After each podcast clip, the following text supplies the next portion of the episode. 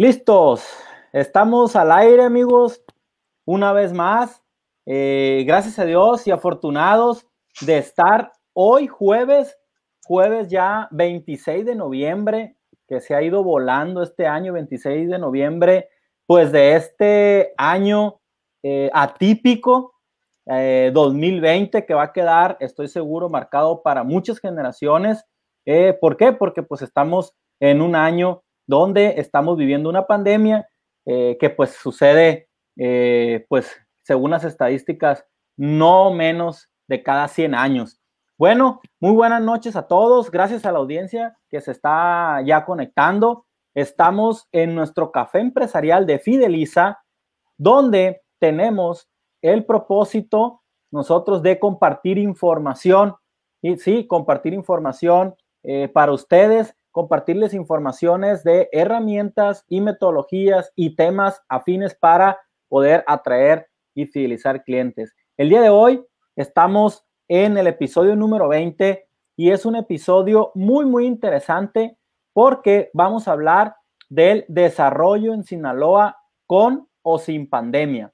Como siempre, nos acompaña nuestro amigo Enrique Maitorena, experto en planeación estratégica. Y eh, también hoy nuestro invitado de lujo, quien eh, estamos seguros que tuvo que hacer eh, un espacio, pues que no tenía previsto en su agenda, porque ahorita trae mucho trabajo. Nos acompaña nuestro amigo José Luis Sandoval, quien es constructor de profesión y esta semana acaba de tomar protesta como presidente del CODECIN Zona Centro, quien pues es un orgullo para nosotros eh, tenerte aquí, José Luis. Muy buenas noches. Pues bienvenidos a este, a este evento. Sí, yo, pues Sergio Seika, director de Fideliza, y pues bienvenido. Estamos bien contentos de estar en este episodio número 20, que me decía Enrique ahorita fuera del aire. Eh, ojalá y Dios nos permita llegar a unos 200, ¿no? Este, creo que así va a ser. José Luis, muy buenas noches. Gracias de nuevo por tu tiempo, gracias por hacernos este espacio en tu agenda, porque sabemos que eh, recién tomado eh, esta protesta, recién tomado esta protesta en un organismo, pues hay muchos temas que, que tratar y muchos temas que atender. Bienvenido, José Luis. Eh, pues pasamos al punto número dos. Queremos que nos digas quién es José Luis Sandoval. Ah, muy bien, pues, con mucho gusto, muchas gracias por la invitación a ambos. sin duda, el placer es mío y, el agradecimiento también. Mira, yo en general soy ingeniero civil, ingeniero civil de profesión, eh, con un par de maestrías, este, una en el poli de, de, de, lo que es en sí maestría en construcción, se llamó en general, y la otra en, en, en evaluación, evaluación de inmuebles agropecuarios y maquinaria aquí. Y mi quehacer sin duda es la construcción. Desde que terminé la carrera de ingeniería aquí en la universidad, me dediqué a, la construcción. Y en ese lapso, eh, primero haciéndome empleado, eh, participé, me acuerdo, siete años, allí fue mi primera escuela con Casa Ley y este, en los departamentos de construcción y después ya en otras empresas, hasta posteriormente hace 21 años decidí formar mi propia empresa, que hasta la fecha la tenemos y que ya en segunda generación está trabajando. En el camino generamos algunas otras, tronamos algunas otras, este, empezamos unas, hicimos muchas sociedades y creo que, que precisamente en ese camino es donde se aprenden mejor las cosas y bueno, en el tema, en el tema que sin duda tú comentas, que tiene que ver con una participación ciudadana, te diré rápidamente también esa experiencia que, que para mí ha, ha, sido muy, muy buena porque pues desde que participé en la Cámara de la Construcción me permitió a mí, este, del 2007 fui presidente aquí de la CEMIC eh, y desde entonces me pegué mucho a la CEMIC, terminé aquí estatal, me fui al nacional, les ayudé 10 años allá como vicepresidente en diferentes quehaceres a nivel nacional. Y luego después, pues renuncio porque hace años, siete meses, me nombraron presidente precisamente del CODECIN y en esta ocasión pues estamos pues ratificándonos y tratando de terminar un periodo que ordinariamente es de tres. El CODECIN lo sabe Enrique Maitorena, lo conocemos desde que somos presidentes de sector. Somos consejeros sectoriales, empresariales invitados que formamos parte del Pleno. Entonces, te debo decir que el CODECIN lo conozco desde 2007. Eh, he participado en él desde hace 13 años. Así que pues algo, algo conozco de cómo funciona y, pues hoy por hoy estoy con la responsabilidad de esta zona centro. Muy bien. Pues Enrique, eh, ¿cómo ves? Pues muy buenas noches, muy contento de estar con ustedes, de tener aquí en casa a José Luis, el ingeniero Sandoval, con una larga trayectoria de servicio ciudadano, servicio a la comunidad, integrado, trabajando, haciendo cosas por nuestro estado, por nuestro país. Es gente de hechos, es gente, es constructor, le gusta edificar y en esa edificación ha pasado ya a otra etapa en donde estamos edificando sociedad, en donde ya se edifica este talento humano, oportunidades para todos, la competitividad del Estado. Y es un honor que pertenecer a Codecín e igualmente es un honor para Codecín tener a personalidades como él, entregando su tiempo de manera honorífica su talento eh, y, tratando de, generar oportunidades para todos, de brincar los eh, proyectos, que brinquen los, los periodos gubernamentales, que vayan más allá, que se logre el largo plazo, porque la competitividad de una región no se construye en meses ni en unos pocos años, es una tarea de, largo plazo.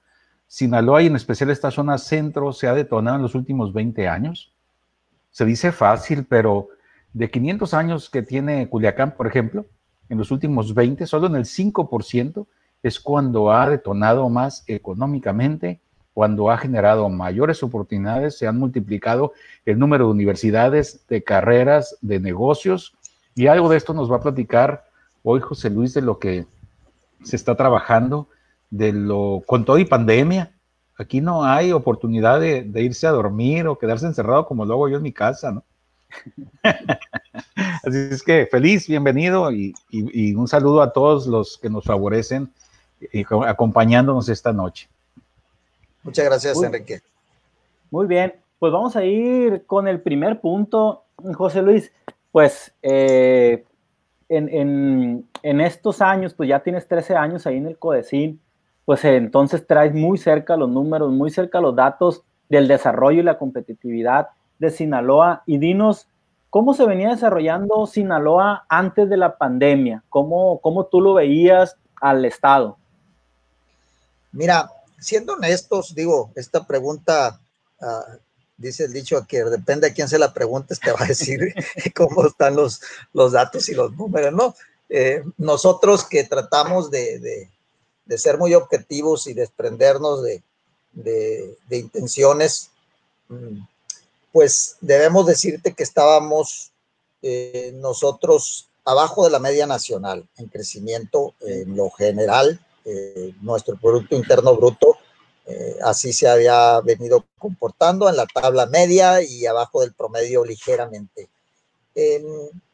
Esto debido a que, sin duda, este, para nosotros es un reto como Codecin, porque debo decirte que si tú revisas los estados que tienen un organismo similar a, a Codecin, es decir, que un día se pusieron de acuerdo y dijeron, no vamos a dejar en manos de los gobiernos la planeación del mediano y el largo plazo, pues debiéramos tener a lo mejor un diferencial que para nosotros es lo que nos pica las costillas todos los días en esa tabla media y debiéramos andar en la tabla un poquito más arriba, ¿no? Digo, vamos, vamos viéndolo eso como un reto más que como otra cosa. Y, bajo esa perspectiva, te digo, este, pues hemos, hemos um, sin duda tenido altibajos. Y Enrique, que estuvo también en el organismo, lo conoce eh, cuando tú le apuestas al, mediano plazo y a largo plazo principalmente, pues no son las prioridades de los gobiernos en turno. Ellos van por su sexenio, ellos van por su trienio. Es muy difícil venderles que le tienen que apostar a lo que no se ve o lo que no se va a ver en su periodo. Entonces, eh, realmente eh, es, es, un reto para nosotros, es una búsqueda constante, cómo, cómo convencerlos de que sin una estrategia de largo plazo, como ejemplo lo pueden ver ellos en todo el mundo, ninguna región va a destacar, porque va, en, en lugar de, de, ser eso, van a estar viviendo de, de, de ocurrencias y de conveniencias, ¿sí? ¿Me conviene políticamente hacer esto o no me conviene?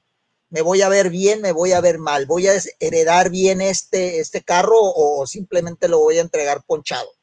Entonces, eh, a pesar de que eh, muchos o, los pocos estados que tienen un organismo similar que Chihuahua y hoy por hoy Durango, casi por la inspiración que, que Sinaloa fue el pionero, eh, voltean y nos ven y dicen, ah, qué bueno que ustedes lo tienen en ley, eh, que tienen en ley la figura de un consejo eh, público-privado que sin duda los hace que tengan un presupuesto, los hace que tengan eh, que ser escuchados.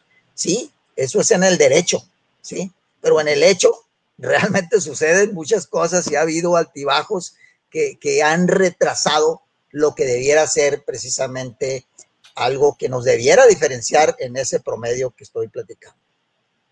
Ok, muy bien, pues fíjate que muy interesante el punto porque pues tú dices, eh, siendo objetivos abajo de la, de la, de la media de nacional, y ahorita con, con, esto que dices tú, la planeación a largo plazo, yo hace poco, nosotros en Fideliza trabajamos con una empresa que eh, desarrollan eh, un CRM para llevar pues todo lo que es la, administración de las ventas y seguimiento con los clientes y ellos son de la India. Y yo, ellos nos, nos dieron una vez una conferencia hace como unos cinco años donde decía que la India, más o menos en el 2005, planeó convertirse en uno de los pioneros y de los principales o los líderes desarrolladores de software. Y hoy, por ejemplo, esta empresa tiene 3.000 colaboradores, nada más de desarrollo de software, más toda la red de partners que está en, la, en, en todo el mundo, ¿no? Entonces, la India le ha apostado y, y, hay, pues, esas líneas rectoras, ¿no? Que ojalá, ojalá, como dices tú, José Luis, eh, pues los gobiernos, pues, no fuera solamente el derecho, ¿no? Sino también en el, en el hecho de decir, oye, ¿sabes qué? ¿Qué le hace, qué le hace falta a Sinaloa para, para la competitividad? Pues a estos tres pilares y que viniera un sexenio y otro y otro y así se cumpliera. ¿O no, Enrique? Eh, mira, yo, la labor precisamente de tener eh, un grupo trabajando en conjunto es como el de una bisagra. La bisagra tiene dos partes, una está pegada a la pared y otra a la puerta.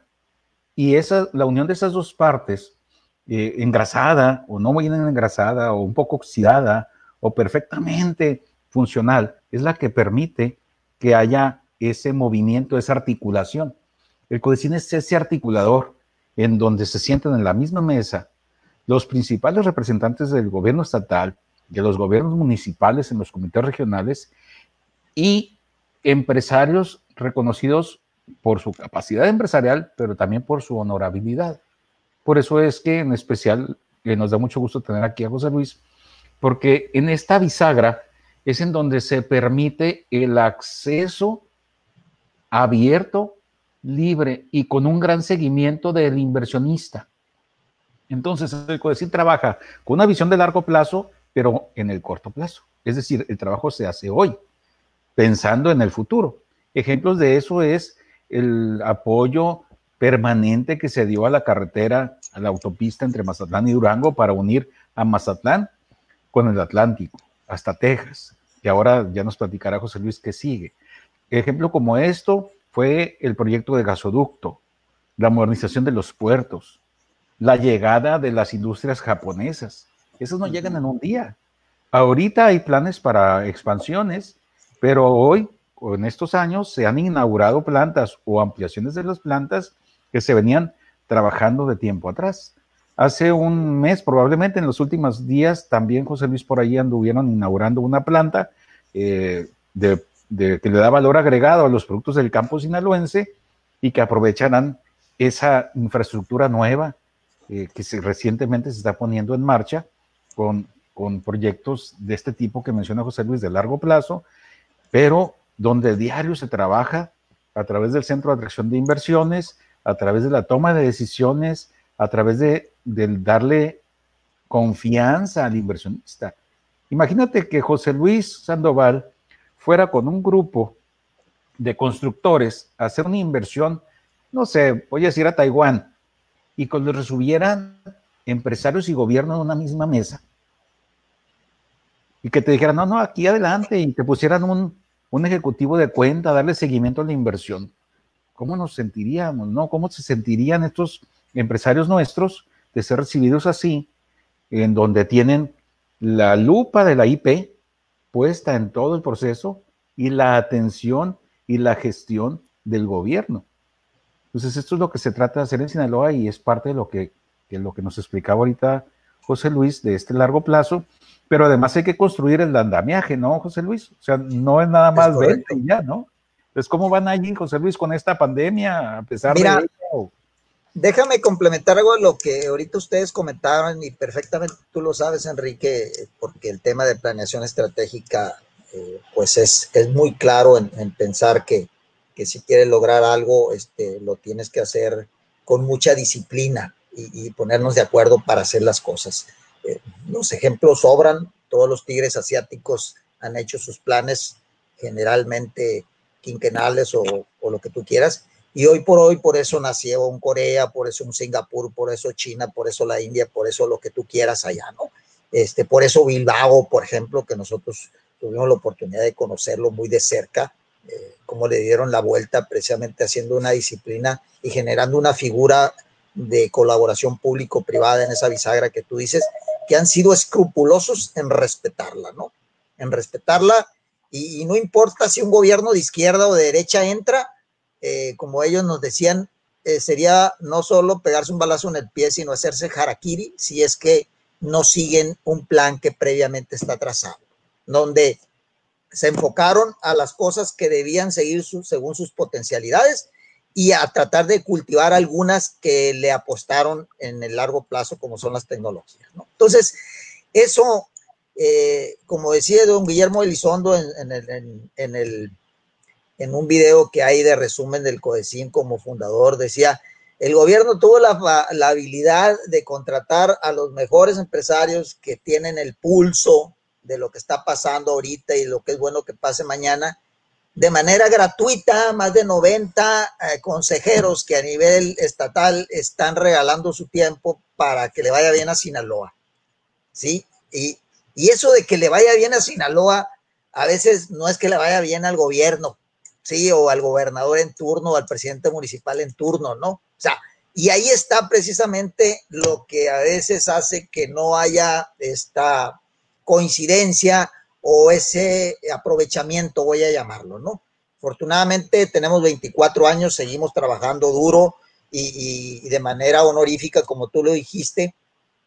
Y ahorita muchas de las cosas que, que, se han hecho, este, como por ahí dice uno de los consejeros también, a pesar de todo, ¿qué sería si no hubiésemos hecho esto? Quiere decir que si estamos en la tabla media o estamos a, medio nivel, quiere decir que anduviéramos muy abajo si no hubiera habido esa continuidad. Pero reconocemos nosotros el reto que tenemos de que en muchas de las esferas no se ha dado de la mejor manera, ¿no? Y el tema confianza es fundamental. Confiar en que, como dices tú, te reciban las dos partes y le digan al, al que viene a invertir una plaza comercial o una industria o lo que tú quieras, aquí estamos juntos, en qué te ayudamos, mira, digo, eso nos lo han dicho casi todos y, afortunadamente este, creo que en ese tema eh, ha, habido, ha habido muy buen entendimiento. Eh, yo también déjenme sembrarles por ahí alguna duda o alguna reflexión y tal vez alguna pregunta en, algo que, específicamente pasa en nuestra zona centro. O sea, vamos, hay que decirlo, eh, somos cuatro regiones, ahorita lo comentaba Enrique, y aquí en la zona centro nos tocan a nosotros cinco municipios. Culiacán, Nabolato, Badiraguato, eh, y Elota. Y Culiacán, pues aunque no nos guste o aunque no les guste a algunos, concentra el 50% del, de la actividad económica del PIB del Estado, ¿sí? Y entonces esta región en general, eh, pues tiene un peso específico muy grande.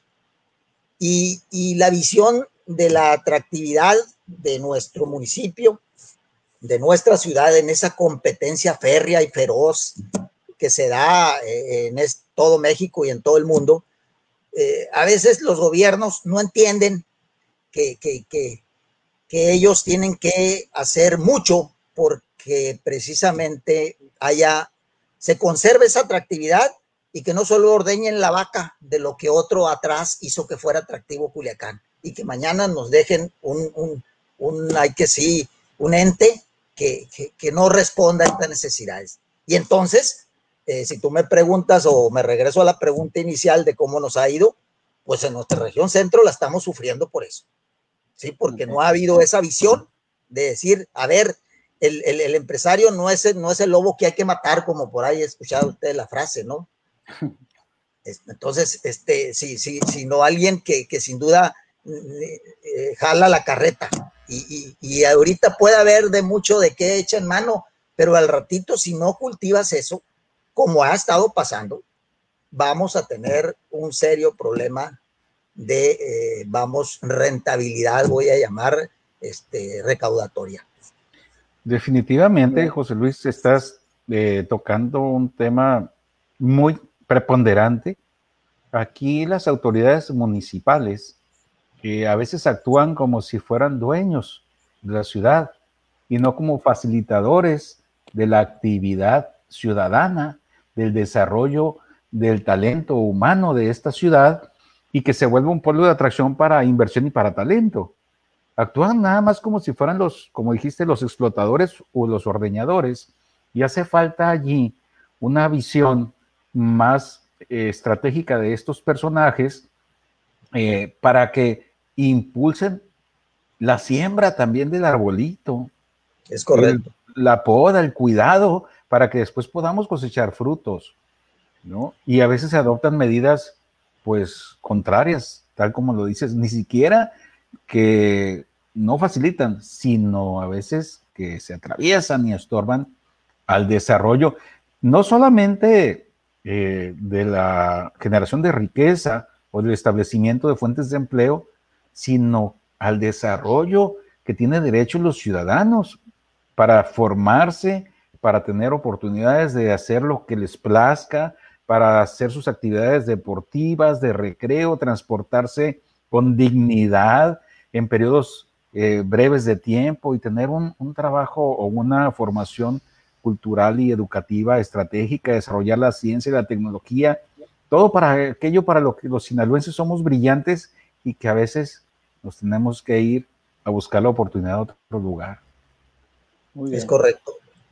Bueno, pues, eh, pues es, es imperante eh, esta cooperación bilateral, vamos a decir, ¿no? entre nosotros como empresarios y, el gobierno. Y creo que, que vienen generaciones eh, pues de personas que están representando puestos de gobierno muy, muy, muy interesantes y que han demostrado eh, pues buenos resultados, ¿no?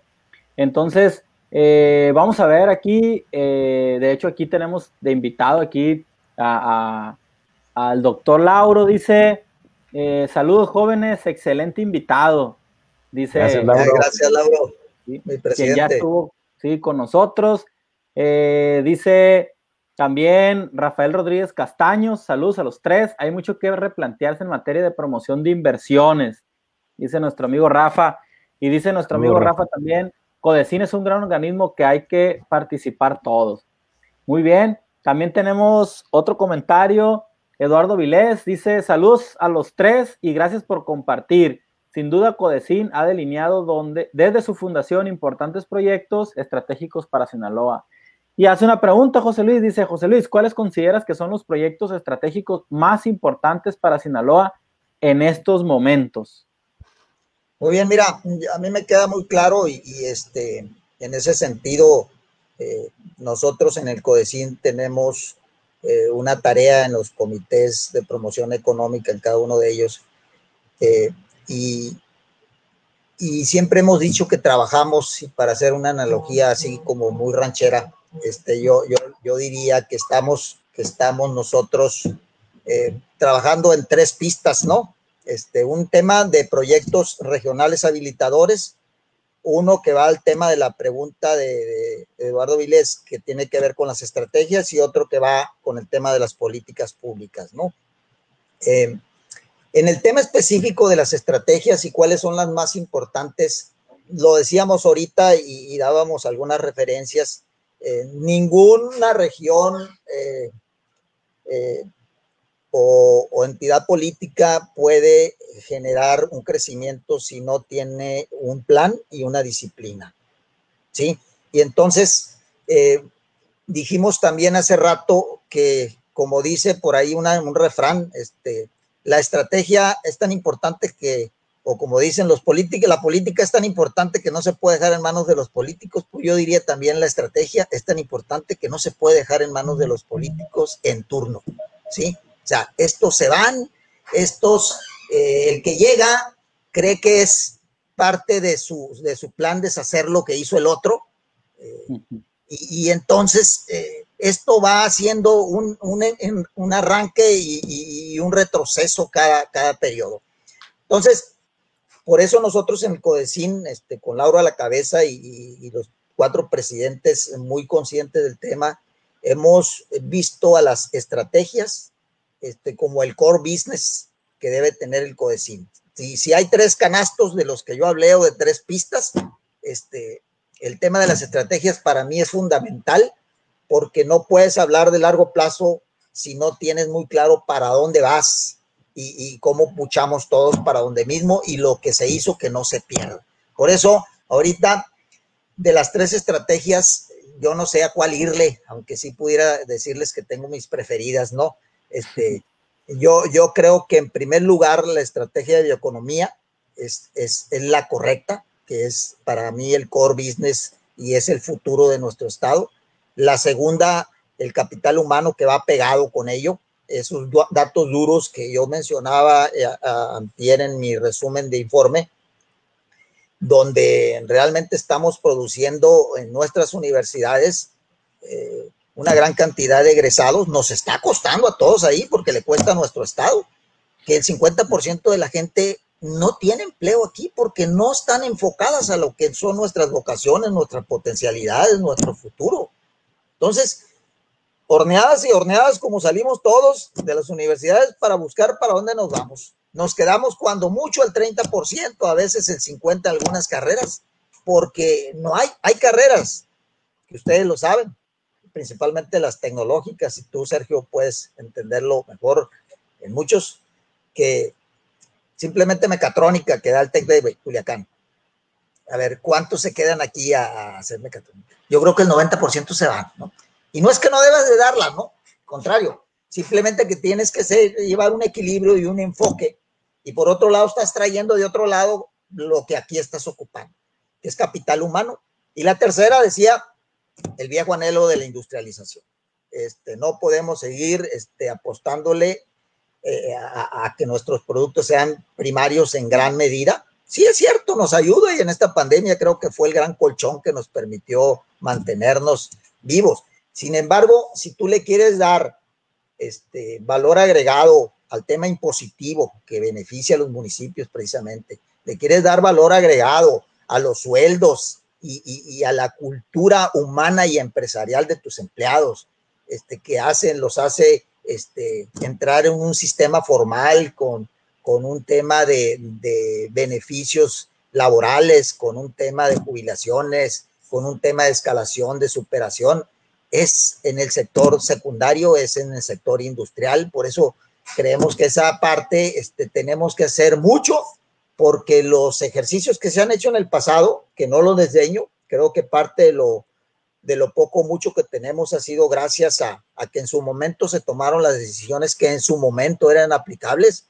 A Enrique le consta, por ejemplo, cómo yo no recuerdo cuál gobierno hizo parques industriales aquí, dijo, no, vamos haciendo parques industriales, se hizo por ahí cerca de Costa Rica uno, otro en Mazatlán, otro en Guasave, otro en Los Mochis, y hoy por hoy tiene una ocupación del 30%, cuando mucho el 50%, tal vez algunos sí están más pobladones como el de Mazatlán, sin embargo no están al 100%. Y entonces, esos modelos donde había recursos y que se podían hacer, a lo mejor todavía los pudiéramos seguir haciendo ahorita para tener naves de inventario, terrenos de inventario, infraestructura de inventario. Pero ahorita ante la escasez de dinero tenemos que cambiar la estrategia para hacer que podamos, siguiendo ser atractivos, sin tener que gastar el dinero que hoy no tenemos y que antes sí teníamos. Definitivamente sí, y fue en 99-2004 cuando se impulsó esto y se vino todavía fortaleciendo en algunos otros gobiernos, por fortuna. Eh, algunos voltearon a ver eh, que la infraestructura había que cuidarla, ¿no? Pero tienes mucha razón, ahora los tiempos son distintos, las oportunidades hay que aprovecharlas en donde más productivo puede ser nuestro capital, que es escaso. Y lo mismo sucede, como lo dijiste muy bien, con el capital humano. Muy bien. Enrique, tenemos una pregunta para ti eh, de tu de, de un fan, de un cliente frecuente, vamos a decir. Dice el doctor Lauro Melendres, Enrique, ¿Qué les hace falta a las MIPIMES para que se contribuyan más en el desarrollo económico de Sinaloa? Para que contribuyan, perdón, más en el desarrollo económico de Sinaloa. Bueno, Laura, te agradezco mucho la pregunta y voy a ser breve para aprovechar eh, la, voz y la experiencia de José Luis. Eh, pero le damos oportunidad de que se tome su traguito de agua en lo que yo... Gracias, aprovechar, Lo principal es formación. Eso es lo primero. Y lo segundo, ya con esta formación, es que tengan un respaldo eh, de parte de sus eh, grandes proveedores o empresas tractoras y por supuesto que fomento de parte de las autoridades de gobierno. ¿Para qué? Para que puedan atender ese mercado que van a buscar una vez que están formados. Pero el principal problema de las MIPIMES, tú lo sabes muy bien, Lauro, es que no sabemos administrarlas. Así es.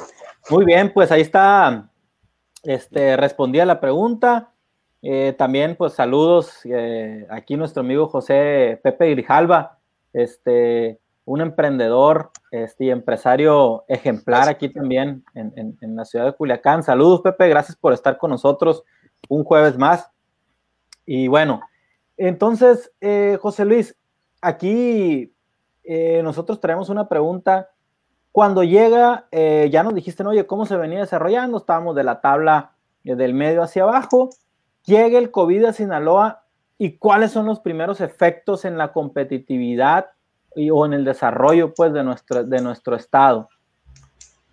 Mira, yo creo que como a todos, este, el aturdimiento nadie nos lo quitó, nos dejó en un parálisis este, por análisis, primero buscándole el cómo entrarle y, creo que eh, gracias a, nuestro presidente Lauro Melendres, este, el CODECIN se salió un poquito de la caja y hizo algo que nunca había hecho, que era, que era tratar de, eh, buscar articular eh, toda la incertidumbre que los sectores productivos tenían, sobre todo cuando, cuando todos los gobiernos y, estaban enfocados y que eso nosotros no estábamos en desacuerdo en, atender el tema de salud. Pero el tema de economía se iba picada y picada y era un elefante en la sala que parecía que nadie miraba.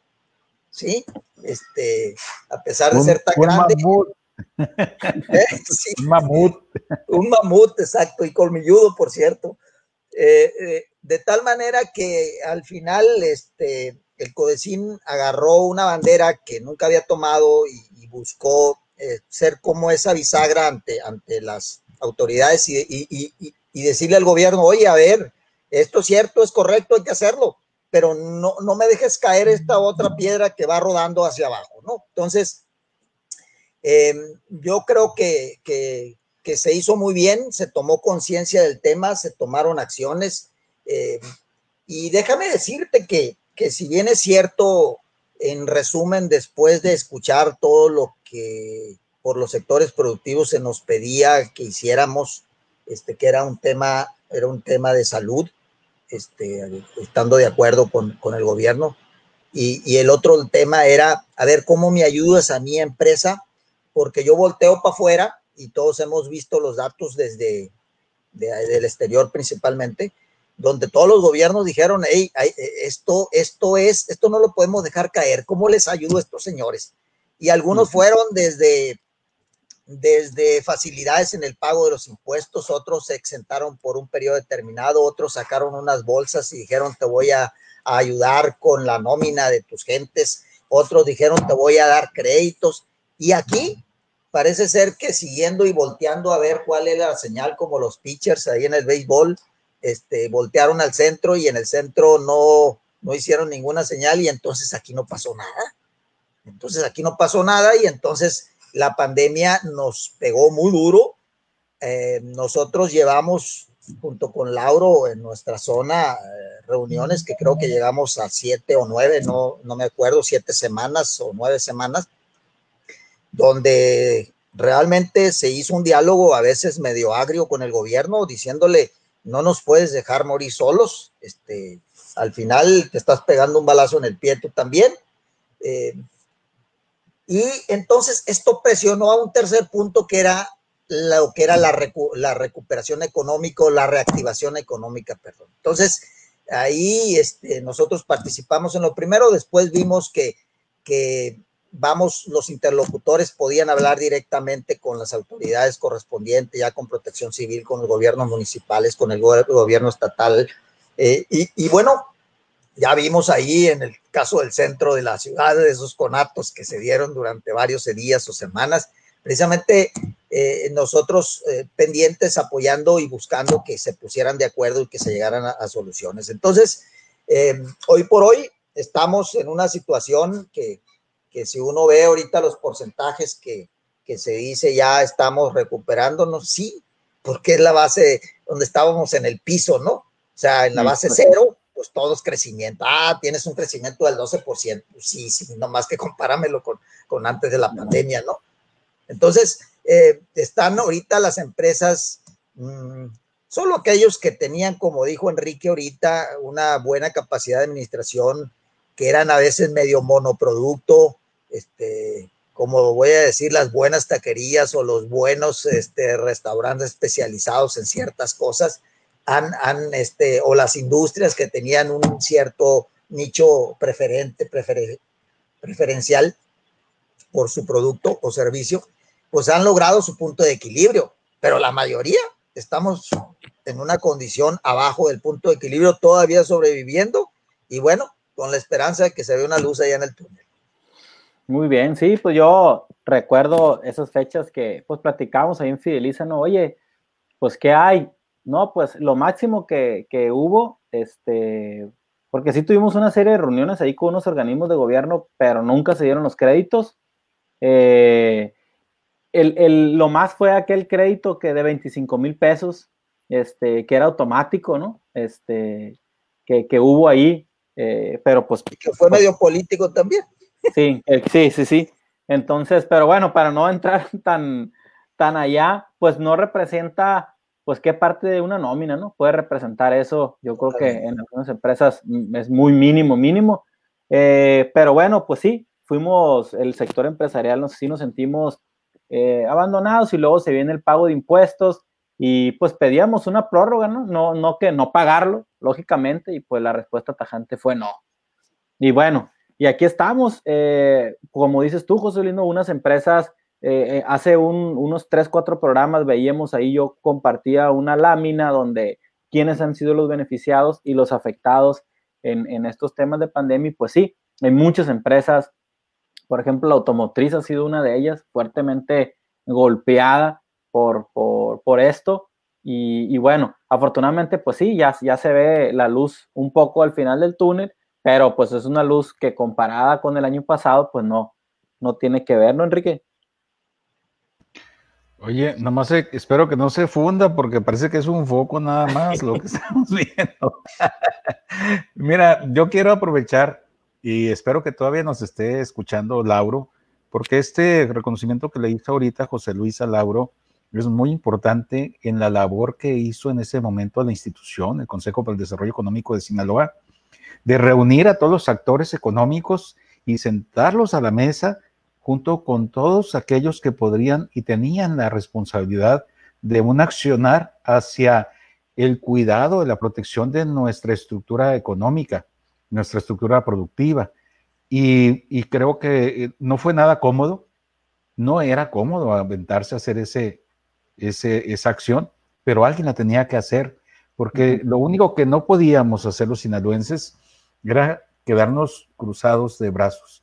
Y como dice José Luis, había gente, y como pues eh, estábamos todos de acuerdo efectivamente en que se atendiera la urgencia, la emergencia, pero también había que atender lo importante y lo que iba a ser una emergencia futura si no se tomaban acciones. Y a veces eh, lo que se requiere es salir de la incertidumbre, no una respuesta positiva necesariamente. Por supuesto que era la necesaria, la esperada y la conveniente, pero era mejor tener una respuesta, aunque fuera negativa, que no tener ninguna. Y ya cuando te dicen, oye, no hay nada, ya te das cuenta, pues no necesitas que te estén diciendo. Y saben qué, se acabó el diálogo, ya de aquí en adelante, después de estas siete o nueve semanas, será pérdida de tiempo. Vamos a lo nuestro, vamos a ver cómo le hacemos para salir nosotros adelante, para conservar nosotros el empleo, para conservar nosotros nuestras empresas y a ver cómo, de dónde agarramos fuerza y nos aliamos unos a otros y vamos a darle, ¿no?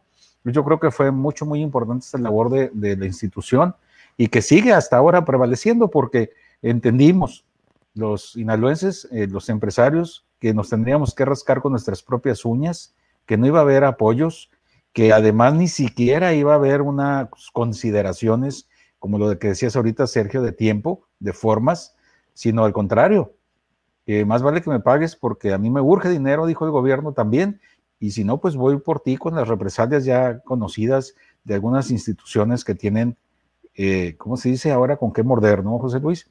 Entonces creo que fue muy importante eh, la labor que hicieron ustedes, eh, dando la cara, poniendo el pecho y teniendo, encabezando estas reuniones. la primera sí fue bienvenidos todos y qué bueno que nos reunimos, pero ahí en adelante no fueron tan agradables, ¿no? porque llegas a, la exigencia. Y a ver, José Luis, aquí en esta parte aprovecho para, mira, tú, eh, Lauro todo el consejo toman un compromiso muy serio, honorable, de cumplir y sacar adelante la tarea, esta del Consejo para el Desarrollo Económico de Sinaloa. Y no les entregan el presupuesto, pero no es este pretexto ni razón siquiera para tirar la toalla. Lo que requerimos los estados es corresponsabilidad. Y cuando el gobierno la ve enfrente, como que se saca, ¿no?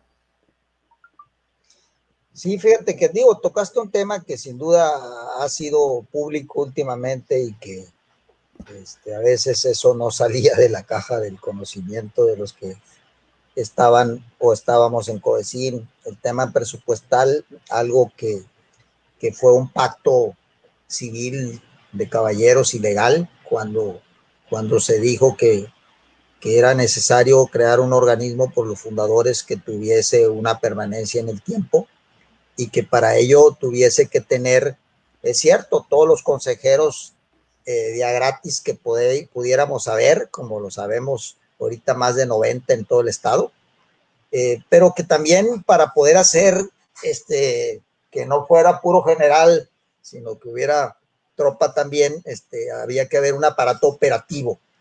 Él quisiera que sucedieran las, las decisiones que se tomaban en el Consejo.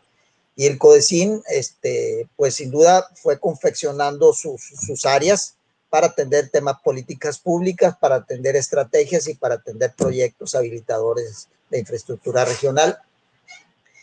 Y, y, bueno, pues eso cuesta, cuesta la nómina, cuesta el edificio, cuestan los servicios, cuestan los consultores, cuestan incluso algunos viajes que se hacen porque no quieres imaginarte las cosas, eh, poquito limitados si tú quieres los obligados.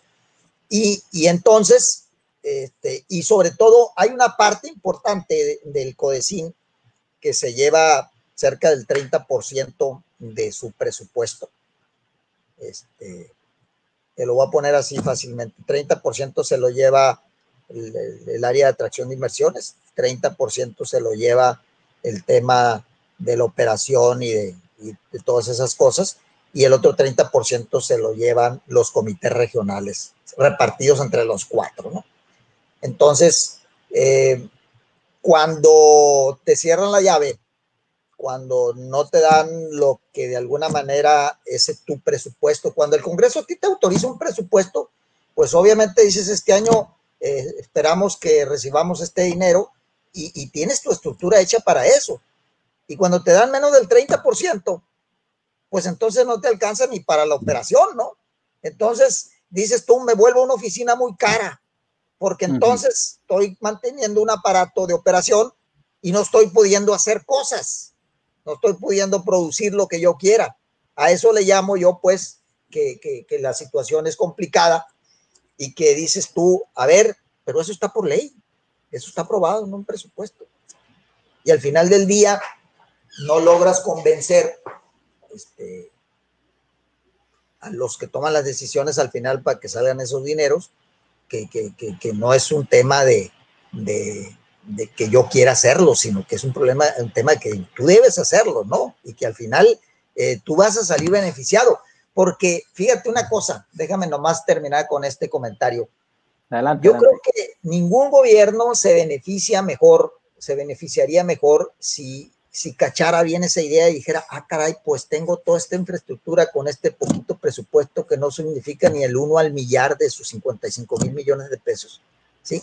Y que entonces tengo eh, al núcleo del sector productivo de mi lado, este, apoyando no solo lo que ellos producen en, su, en, su, en sus deliberaciones y en su palpar de la realidad, sino hasta las cosas que yo estoy haciendo. Este, los involucro, los comprometo, hago que me ayuden, les entrego la estafeta de lo que no terminé para que lo concluyan, este, y ahí va. Sin embargo, pues no sé qué hemos hecho mal, pero al final del día no ha pasado así. Oye, José Luis, pero además, eh, a veces es hasta acompañar a un presidente municipal o a, o a una iniciativa de algún diputado o del propio gobernador, es acompañarlo ante quien se tenga que gestionar para que se lleve a cabo. O sea, somos nosotros así como que el acompañamiento ciudadano para decir, la ciudadanía quiere este proyecto y acompañan a la autoridad, a la federación o al Congreso o ante quien sea para hacer lo posible. O sea, son un apoyo para la autoridad ustedes, ¿no? Es correcto. Somos un apoyo para la autoridad. bueno, perdón, Sergio, a ver, porque hay noticias buenas también. Y para allá va ahorita Sergio, nomás que lo interrumpí. Ya la siguiente pregunta es, ¿qué sigue? ¿Qué viene para Sinaloa? Y aquí quisiera un poquito aderezarla, por eso interrumpí, Sergio, discúlpame. No, no te preocupes. Para que nos platiques algo de, los, de lo que sí está ocurriendo, de lo que sí está llegando de nuevas inversiones a Sinaloa y de lo que están visionando que debe transcurrir en este fin de, gobierno y el inicio del siguiente? Mira, yo creo que no, podemos ser ingratos ni tampoco pensar que, que, este, que veamos el panorama eh, negro, ni mucho menos. Yo debo reconocer que, que nosotros, este, con todo y esto, contamos y contaremos con un aliado eh, pues muy importante. Nos tocó la fortuna de tener un secretario de Desarrollo Económico que era que fue presidente del CODECIN en su región y luego estatal. Entonces nadie mejor que él entiende esto y a pesar de todo eso, pues han sucedido cosas que, que, no, han, que no han sucedido de la mejor manera. Y, y, yo creo que por eso nosotros hemos insistido en que tenemos que eh, hacer que lleguemos a un 2021 eh, fortalecidos, este, que tengamos eh, ante la incertidumbre que viene, este, pues obviamente la, solvencia económica primero y, segundo, eh, la, aceptación de que este organismo, con todo el respaldo que tiene ciudadano, también lo tenga desde el punto de vista legislativo y lo tenga desde el punto de vista del Ejecutivo, ¿no? Entonces, em, creo que Javier en ese sentido este, ha hecho un, gran papel. Acuérdate que el Centro de, Atracción de Inversiones que depende del CODECIN y que es el eslabón con la Secretaría de Economía, ha hecho un esfuerzo extraordinario. Yo digo que sacando y sacando recursos de abajo de las piedras, han logrado hacer que sucedieran muchas inversiones en el norte del estado principalmente y aquí pues nos hemos atorado a veces con algunas políticas municipales que no han hecho que, fluyan de la misma manera las cosas.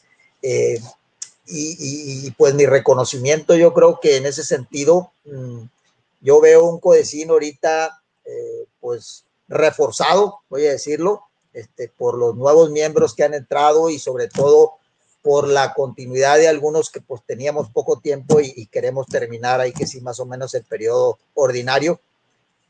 Y, yo veo, yo veo el vaso medio lleno, veo positivo y sobre todo veo una cosa que, que después de estar en el fondo tocando, este, siento en estos meses una condición muy difícil, vemos ya una vacuna que viene, vemos los mercados cómo están reaccionando, vemos que la economía, este, pues sin duda, si no se sigue frenando este, internamente aquí, va a tener que dar. Me preocupa, ¿qué me preocupa? Me preocupa el Estado de Derecho, me preocupa este, a veces el cambio de reglas del juego que se dan a nivel central. ¿sí? Este, me preocupa que esas este, se tomen aquí en Sinaloa como, como tales y que al final del día, este, de veras, en lugar de mejorar, eh, eh, pues vayamos para atrás. Por eso es tan importante el 2021, que realmente salgamos a, tomar decisiones que nos lleven a ser un Sinaloa progresista, ¿no? Yo creo que, con todo y esos temores que dije ahorita, veo el vaso medio, medio lleno. Oye, José Luis, y llega pues una enorme plaza comercial en un tiempo muy difícil. A pesar de ello, se continúa, se inaugura, que es Explanada, que creo que es de las más grandes del país. Llega Arimasa, una industria para darle valor agregado al, a nuestro principal producto agrícola, en el mero granero de, de México. Y llega Plaza Sendero hace un poco de tiempo. Hay una gran inversión en la ceiba que pues pronto estará lista. Eh, viene un hotel de una gran cadena, que eso es muy importante también para Sinaloa, que lleguen marcas de ese tamaño. ¿Por qué nos cuentas algo de esto? Mira, déjame primero, antes de contarte algo de eso, decirte que todas esas semillas estuvieron plantadas hace dos, tres años, ¿no? Este, e, esa atractividad que te hablo yo eh, de nuestra región, eh, pues sin duda hizo que se dieran esos pasos, ¿no? Y, bueno, eh, esos pasos tuvieron un titubeo y un freno con las nuevas políticas públicas municipales. Eh, sin embargo, pues hay que sí, yo creo que no se podían rajar, este, no podía pasar como, como los proyectos que a medio nivel los abandonas. Aquí los privados no pueden darse ese lujo y tuvieron que sacar la casta a pesar de todo, hacer ajustes en su proyecto eh, y, a veces reducir las áreas. Eh, y, creo que, los vamos a tener todos jalando desde, desde Cuatro Ríos hasta, hasta Esplanada que ya se dio, La Ceiba que ya va a terminarse en breve.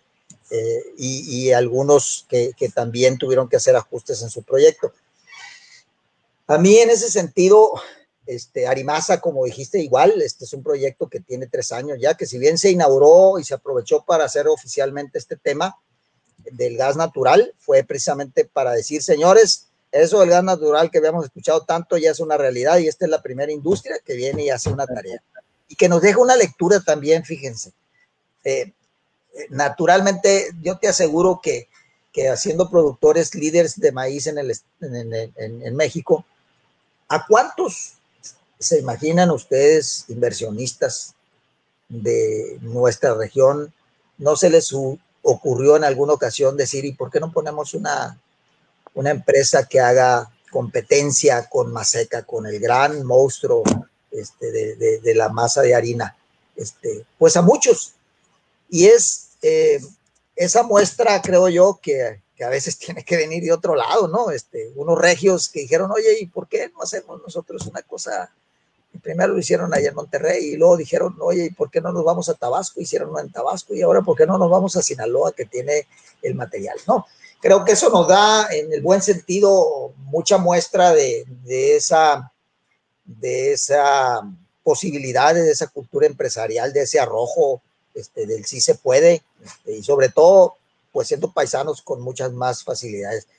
Uh, en resumen, te diría que esas inversiones, este, desgraciadamente, unas por la pandemia y otras por las políticas públicas, no ha habido otras semillas que se hayan plantado para que florezcan en el 2021 ni en el 2022, ¿no? Eso es preocupante en nuestra región, en nuestra ciudad, en nuestro municipio.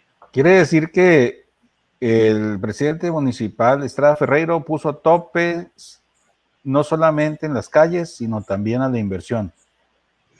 Sí, mira, su, entender de la política, entendiendo que, que, realmente aquel inversionista que quiera venir, este, se va a venir porque, porque quiere venirse este, y que no va a tener ninguna facilidades para venirse, pues no coincidimos con ella y se lo hemos dicho este, de miles de modos.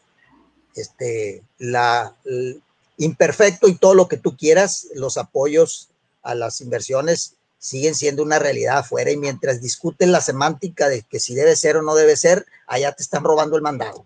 ¿sí? Entonces, eso, eso cuando despertamos de esa reflexión, creo que habremos perdido unos dos, tres años. Bueno, pues bueno, este, sin embargo, como pues hay que seguir porque aquí estamos, ¿no? Aquí estamos y, aquí vamos a, vamos a seguir. Hay quienes, en lo personal, pues muchas veces, eh, ¿qué te puedo decir? De hace cinco años para atrás, pues, oye, me voy, me quedo, ¿no? También cuando estaba más, más joven, eh, pues la atractividad de irte a vivir a otras ciudades, ¿no? Cuando estás joven que a Monterrey, que Guadalajara, como muchos de mis compañeros, este, así lo hicieron. Eh, a mí me tocó quedarme y pues también como ciudadano, qué bueno que existe el CODECIN, porque imagínate si no, si no, José Luis, o sea, ¿no? Es, correcto. Eh, entonces, bueno, ya para, vamos a ir en la, en la, en la última pregunta, nada más voy a hacer un, un aquí, voy a compartir tantito, mmm, a ver, la pantalla para, eh, pues nada más recordar una, una, la toma de protesta, ¿no? Creo que a ver si ahí ya la están viendo. Ah, bien, este, sí, es correcto. Ah, sí. Este, pues es la toma de protesta, ¿no? De que, que, que, aquí nuestro invitado del día de hoy, José Luis Sandoval, pues tuvo esta semana, donde están ahí los consejeros de la zona centro, pues nuestro amigo Heriberto Blamings, que si nos está viendo, le llega un saludo, Jesús Ovalles, Jorge Frías, pues nuestro presidente de la zona eh, centro, José Luis Sandoval, está Héctor Ley, Hugo Moreno, Poncho Mendoza, a quien le mandamos un saludo, Olivia Mariel López, este, eh, Luis Enrique Pum, pues también un honor tenerlo aquí en el consejo, y Elia, Elia Araujo, ¿no? Elia Araujo, exacto. Entonces. Digo, a todos ellos eh, mi agradecimiento porque digo, eh, ese reto de, de, tratar de apartar parte de tu tiempo cuando están muchos de ellos en la operación, ¿no? Algunos tenemos la fortuna que no estamos al 100 en la operación, pero es admirable eh, ese compromiso y ese entendimiento de que si no lo haces tú, este, nadie va a venir a hacerlo por ti, ¿no? Y, ya te toca hacerlo, así que búscale tiempo y sácalo donde puedas, ¿no? Y a veces abusamos de nuestros consejeros porque en estas crisis económicas los ponemos a hacer tareas operativas. Confieso, sí, confieso, y muchos arrastran el lápiz y se llevan tareas y apadrinan proyectos y por eso salen a veces los proyectos, porque aparte de cabeza tiene que haber corazón. Y muchos de ellos así lo hacen. Y fíjate que, que yo lo, lo, comparo, ¿no? En, en, su escala, ¿no? En su escala, pero, pero es como cuando te toca eh, formar parte del comité donde estudian tus hijos, donde juegan un deporte o donde vives, ¿no? En la, en, eh, quien tenemos la, pues, la, fortuna de que, ah, vives en una, en, en, una colonia, en una privada, formas el comité, eh, eh, te toca trabajar, te toca agarrar la escoba cuando no vienen las personas de la limpieza. Es correcto. Y, y, te desesperas porque a veces pues no quedas bien al final, ¿no? Sin embargo, pues yo a veces le digo a mi esposa, oye, pues aquí vivimos, entonces es por el bien de todos y ojalá y tengamos también eh, Codecín para muchos años. Felicidades de nuevo, José Luis, porque gracias, gracias. una labor honorífica. Este, cuando, bueno, afortunadamente tú nos decías, no, oye, pues afuera del aire, yo ya estoy entregando la empresa a una segunda generación y ya tengo tiempo para esto. Sin embargo, estoy seguro que muchos del consejo, pues es, este, además del Codecín, pues también la, la empresa, que, que no, no todos eh, pues están del lado ganador de las empresas que fueron beneficiadas eh, por, por esta pandemia, ¿no? Entonces, pues ya nada más, este, José Luis, eh, yo estoy seguro que uno de los pilares para la transformación, pero uno de los pilares para, el, para la competitividad de Sinaloa, pues es plata, o sea, entrarle a la transformación digital, ¿no? Entrarle a la transformación digital es un, es un, yo creo que es una de las, si lo viéramos, una, una por ejemplo, podemos decir, oye, una parte de la mesa es eh, empezar a dejar el sector primario, como muchos años lo hemos estado intentando, y como vienen empresas de fuera y nos ponen el ejemplo, ¿no? Oye, pues están inundados de maíz, yo lo voy a hacer, ¿no? O de, o de, o de trigo o de, otros productos que somos el sector primario y alguien se animó. Así también, ojalá, y, no venga alguien de fuera a, desarrollar software y te digo por qué.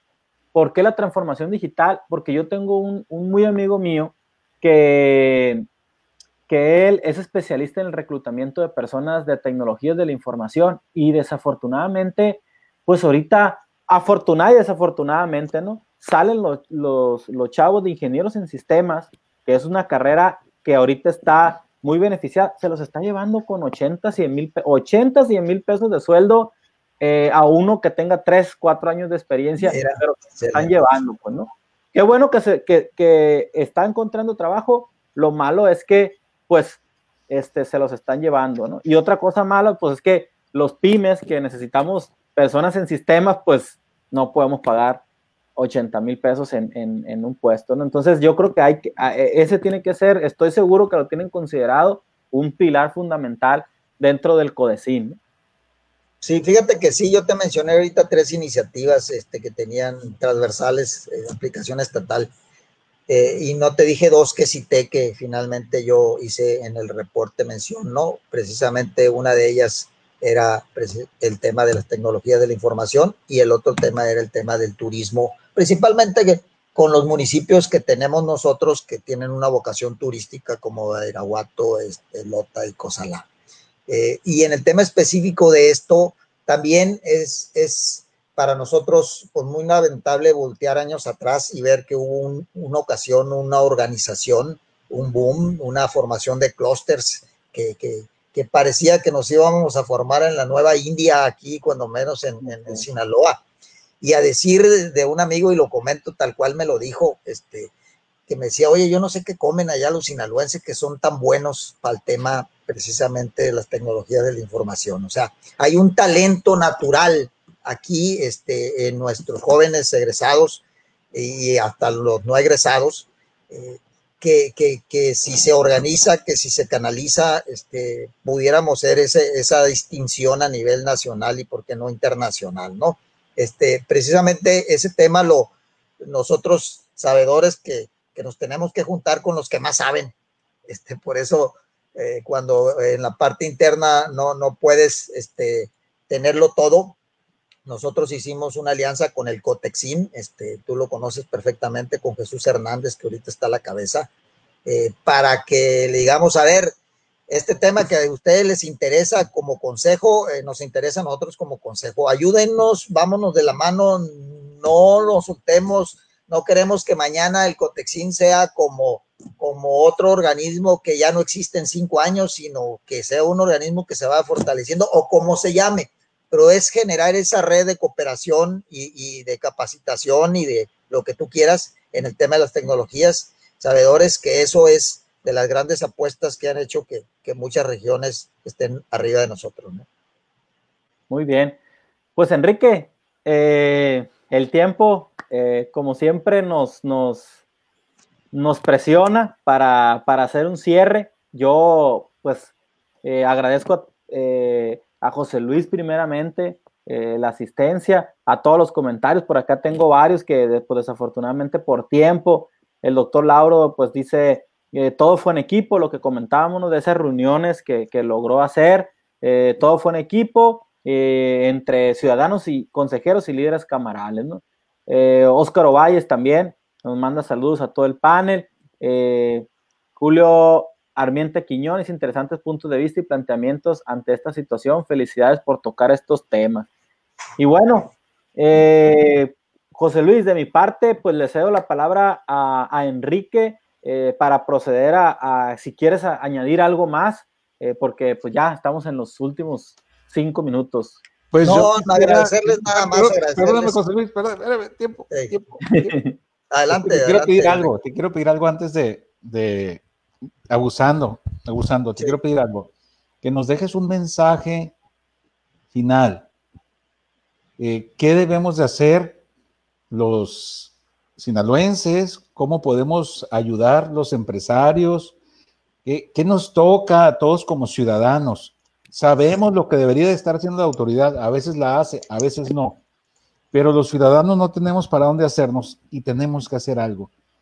Quiero pedirte que nos dejes ese mensaje antes de, irnos. Y pues muchas gracias, José Luis, por tu tiempo, por tu vocación de servicio y por eso que estás entregando a Sinaloa y a México, por nuestros hijos, por nuestras familias, por otros que vendrán en el futuro a disfrutar de lo que construyamos o a sufrir de lo que dejemos de construir. Muchas gracias. Gracias, gracias a ustedes, gracias Enrique, gracias Sergio. Este, mira, y si he de decir algo al final, este, yo creo que tiene que ver con ese, con ese, con ese papel que sin duda a uno le toca jugar y que volteas para los lados y, y, te das cuenta que no hay nadie más que, esta generación, tenemos que agarrar el toro por los cuernos. Eh, yo mi mensaje lo dejaría precisamente hacia las autoridades este, estatales y municipales que se dejen ayudar. Sí, que de veras nosotros no tenemos ninguna pretensión política ni queremos imponer las ideas que nosotros tenemos, queremos ayudar. Este, ¿Cuánto pagan las empresas privadas? Ustedes lo saben mejor, allá afuera, por, por tener consejeros que, que, que de alguna manera les digan cosas que no quieren oír. ¿sí? que les critiquen las políticas o las estrategias que están siguiendo en su empresa. Lo pagan y lo pagan muy bien. Y aquí, aquí tienen 90 de ellos de a free, totalmente gratis, eh, dispuestos a ayudarles, a cooperar con ellos, a no rivalizar más allá de, decir, no estoy de acuerdo en eso, o sí estoy de acuerdo en eso. Entonces, y, a la sociedad, a lo que nos toca, a la sociedad organizada e informada, pues que sin duda eh, tendamos y, veamos siempre que, el CODECIN estará del lado de, los ciudadanos de Sinaloa y a veces podrá diferir con sus gobernantes, pero todo es porque queremos que a Sinaloa le vaya mejor. Así que gracias y enhorabuena, señores. Bueno, pues muy bien. Pues ya se nos acabó el tiempo, Enrique José Luis, de nuestro episodio número 20, donde tuvimos el tema desarrollo en Sinaloa con o sin pandemia, tenemos que seguir adelante.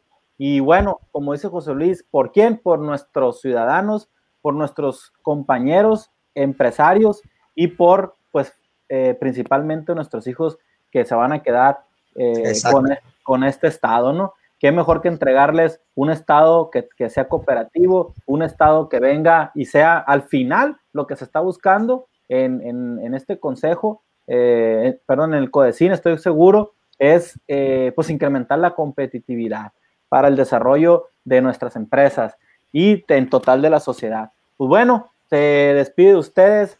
Soy Sergio Seica, director de Fideliza, donde tenemos el propósito de ayudar a las empresas a atraer y fidelizar clientes a través de plataformas digitales. Como muchos saben, manejamos eh, herramientas como Google Ads, manejamos CRM como Clientify, Soho y también, pues también nosotros, eh, siendo beneficiados con esta pandemia, ahora pues hemos, estamos ayudando a empresas a vender en línea con tu propia tienda o a través de marketplace como Amazon